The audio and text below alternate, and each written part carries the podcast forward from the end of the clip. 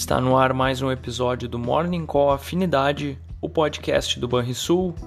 Olá pessoal, eu sou Daniel Boss da Gerência de Assuntos Econômicos e de Investimentos e vamos aos destaques do dia.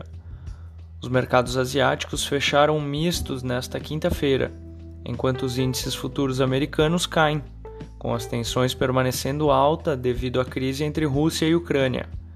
Os preços do petróleo e de outras commodities pressionam as economias ao redor do mundo.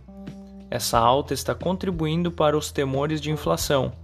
Os futuros do petróleo WTI, por exemplo, atingiram 112 dólares o barril durante a sessão desta quarta-feira, um preço visto pela última vez em maio de 2011. Em meio à inflação desenfreada, o presidente do Fed, Jerome Powell, disse que continua comprometido em aliviar as pressões de custos por meio de aumentos de taxas, apesar das incertezas que se desenrolam na Ucrânia. Hoje, Powell apresentará relatório de política monetária para o Senado e ainda acontecerá a segunda rodada de negociações em relação ao conflito do leste europeu. O encontro está marcado para ocorrer em Belarus e pode ser o primeiro passo para um cessar-fogo.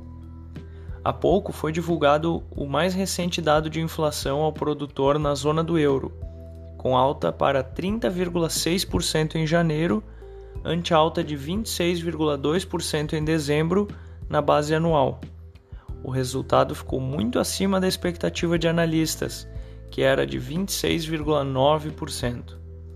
Por aqui, a eclosão da guerra e seus desdobramentos no mundo podem impor mais um vento contrário à economia do Brasil, via canal de inflação e juros mais altos. Mas o salto dos preços de algumas commodities exportadas pelo país pode servir de contraponto e até mesmo manter o Brasil no foco do dinheiro vindo do exterior. Em linha com essa oportunidade, o Credit Suisse elevou o Brasil para overweight e destaca a valorização do real como chave para isso. Vamos acompanhar. E o fechamento do mercado? O dólar encerrou esta quarta-feira com queda de 0,94% aos R$ 5,09. O Ibovespa avançou 1,8%, sobretudo por conta de commodities, fechando aos 115.174 pontos, e o S&P 500 subiu 1,86% aos 4.387 pontos. O DI futuro para janeiro de 2023, o juro curto, subiu 14 pontos base a 12,62%, e o DI futuro para janeiro de 2027, o juro longo, subiu 10 pontos base a 11,41%.